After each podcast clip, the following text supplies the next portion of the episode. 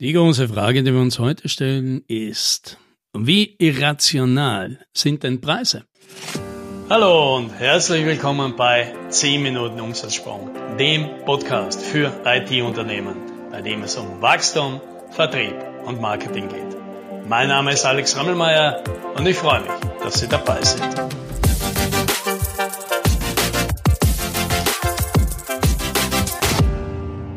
Habe heute ein bisschen einen provokativen Titel gewählt. Ja. Preise sind irrational. Preise sind natürlich nicht irrational, aber was ich damit ausdrücken möchte, ist, dass Preise in der Regel nicht so strukturiert, nüchtern, emotionslos, systematisch wahrgenommen werden, wie viele glauben. Und dazu möchte ich eine kleine Geschichte erzählen.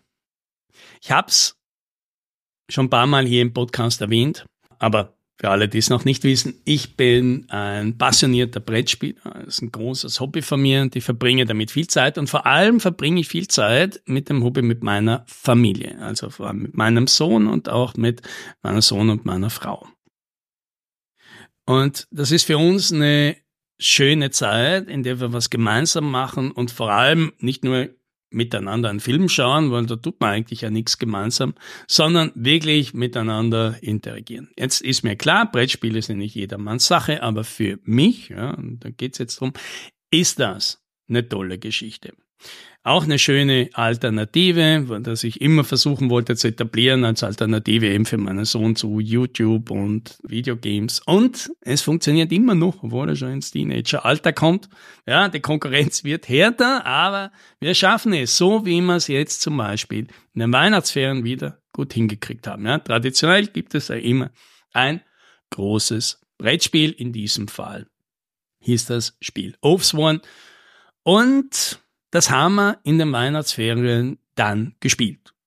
Wir hatten ein bisschen Krankheitsfälle in der Familie, wir konnten nicht so viel unternehmen, deswegen waren wir noch mehr zu Hause und ja, da ist Oathsworn zum Zug gekommen. Und zwar wirklich viel. Ich glaube, wir haben jeden Tag sicher mindestens acht Stunden gespielt, zwei Wochen lang. Also insgesamt über die Weihnachtsferien haben wir wahrscheinlich 100 Stunden mit dem Spiel verbracht. Ja, gute Zeit. Ich mit meinem Sohn vor allem. Und wenn ich das jetzt mal jemanden erzähle, dann meint er, ja, ist ja cool, ja, und was kostet denn so ein Spiel? Und dann sage ich, 180 Euro in diesem Fall. Und die Reaktion ist dann oft, boah, das ist aber teuer. Und das ist natürlich immer eine interessante Aussage, das ist teuer für jemanden, der sich halt den ganzen Tag mit Preisen und Pricing beschäftigt. Und meine Standardantwort auf sowas ist immer verglichen womit.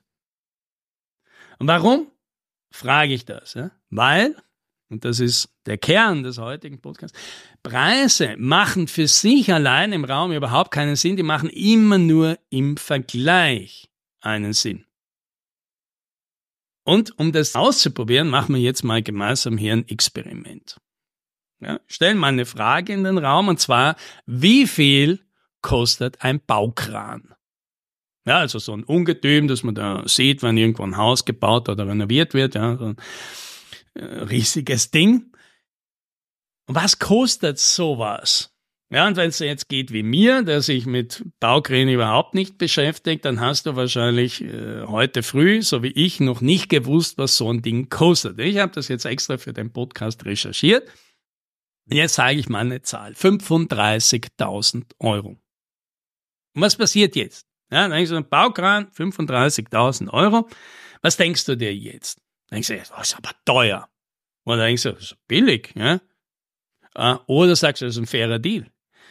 Möglicherweise, aber wahrscheinlicher ist es, dass du einfach sagst, mhm, okay, ja gut, kostet so ein Kran halt 35.000 Euro, was weiß ich. Ja, okay, kostet halt, ja, relativ emotionslos, ohne eine Bewertung dazu.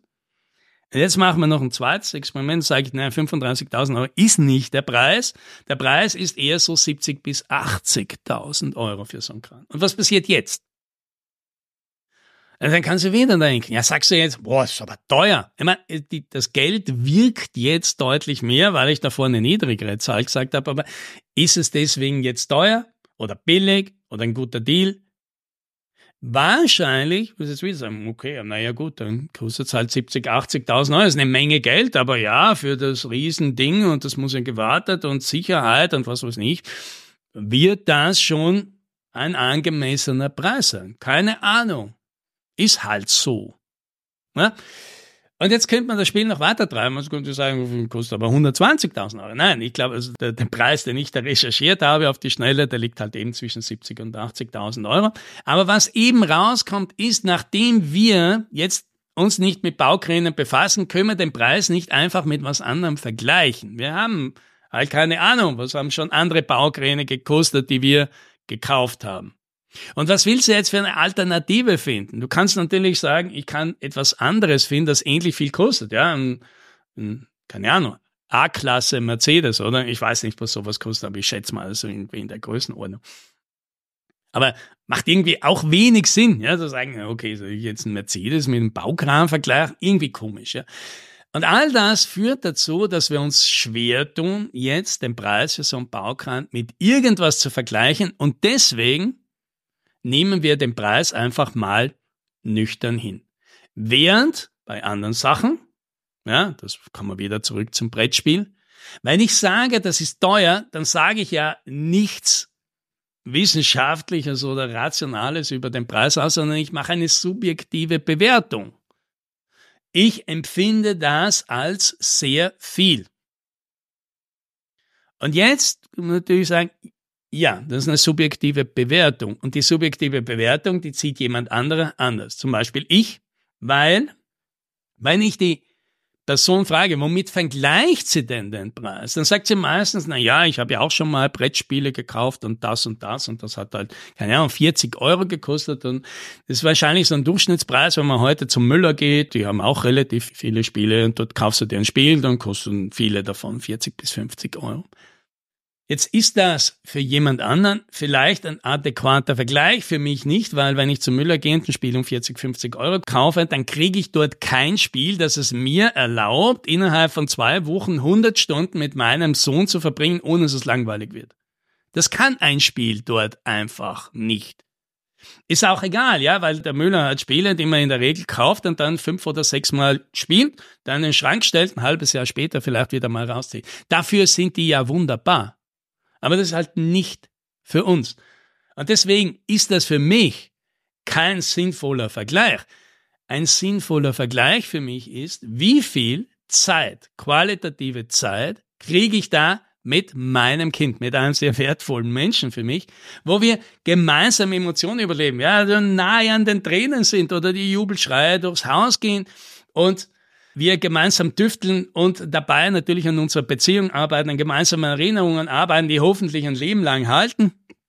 Und dass so eine gute Geschichte ist, dass sogar außerhalb vom Spiel, wenn man dann wandern gehen oder sowas, mein Kind noch eine Stunde drüber redet, was das alles gemacht haben und was wir das nächste Mal probieren sollten und so weiter. Und wenn ich jetzt das umlege, dann sage ich, okay, ich krieg allein die 100 Stunden. Ja, und das ist ja noch nicht fertig, das Spiel, und wir lassen das mal weg, dass ich das Spiel ja auch wieder gebraucht verkaufen kann. Ja, einfach, wir nehmen nur mal die 100 Stunden, dann würde ich sagen, ich habe jetzt 100 Stunden sehr qualitative Zeit mit meinem Kind krieg für 1,80 Euro die Stunde. Das ist ja lächerlich. Das ist ein lächerlicher Preis für mich. Und wenn ich das jetzt der anderen Person erkläre, wie ich das wahrnehme, was mein Vergleich ist, dann passieren also sagen, aha, ja, so habe ich noch gar nicht gesehen, ja. Ja, da hast vielleicht recht, stimmt, ist vielleicht nichts für mich, ja, weil ich finde Brettspiele halt ätzend, aber wenn einem das gefällt, dann ist das, glaube ich, jetzt ein guter Deal. Ja, und was ist jetzt passiert? Jetzt haben wir ein Spiel, ja, das ist immer noch das gleiche Spiel, vorher wie nachher, ist halt immer noch den gleichen Preis, aber die Wahrnehmung ist total verschoben von, das ist ja absurd teuer zu, na eigentlich ist es ziemlich günstig. Nur weil wir den Vergleichspunkt verschoben haben. Und das ist das ganze Geheimnis am Pricing, ja, so esoterisch das vielleicht auch klingen mag. Und genau das machen wir aber mit Kunden von uns die heute, ja, wenn ich da einen plakativen Kunden dieses Jahr hernehme, die gekommen sind mit einem Leistungspaket und wenn die Kunden finden das schon sehr überzogen und da ist immer Preisdiskussion und da geht sehr emotional zu. Und danach haben wir das gleiche Paket um den fünffachen Preis angeboten und problemlos verkauft. Genau das gleiche. Warum? Weil man einfach den Bezugspunkt verschoben hat auf etwas, womit die Kunden das instinktiv verglichen haben, zu sagen, du solltest es aber vielleicht mit was anderem vergleichen. Und dann denken die Leute nach und sagen, du hast recht. Und Vergleich dazu ist es eigentlich ein super Deal. Und dann entsteht das. Das, das wollte ich dir mitgeben. Vielleicht für dich ein Anstoß, mal auszuprobieren und dann zu sehen. Höhere Preise kann man leicht machen. Es ist oft nur eine subjektive Bewertung, die man beeinflussen kann. Und das, das wünsche ich dir. Happy Sailing!